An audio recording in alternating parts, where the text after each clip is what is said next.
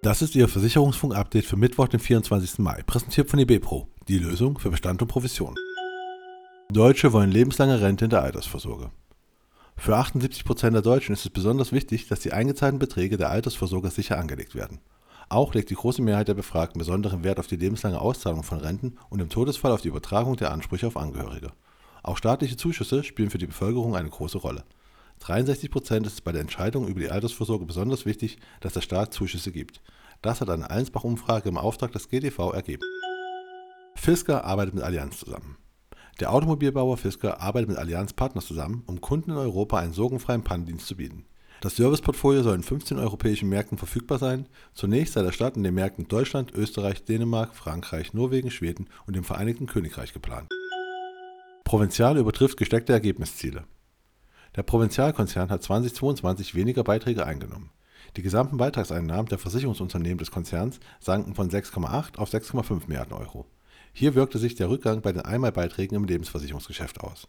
Der Jahresüberschuss der Provinzialfinanzgruppe Holding AG betrug 84,5 Millionen Euro nach Steuern und übertraf damit die im Rahmen der Fusion des Provinzialkonzerns gesteckten Ergebnisziele. Im Jahr 2021 hatte hier noch ein Minus von 131,6 Millionen Euro gestanden. Mehr als jede dritte BKV bei Allianz. Über ein Drittel, 35,6 Prozent des Wachstums in der betrieblichen Krankenversicherung ging an die Allianz Private Krankenversicherung.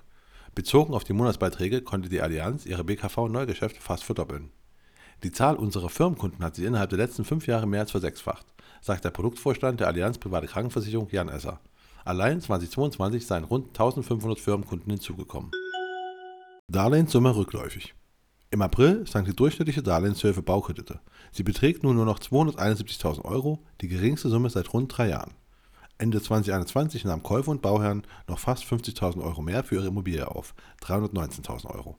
Das geht aus dem Dr. Klein Trendindikator Baufinanzierung hervor. Auslandsreise Krankenversicherung.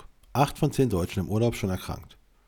Eine Umfrage, die von der Hanse Merkur beauftragt wurde, zeigt, dass Krankheit oder Verletzung im Urlaub keine Seltenheit sind.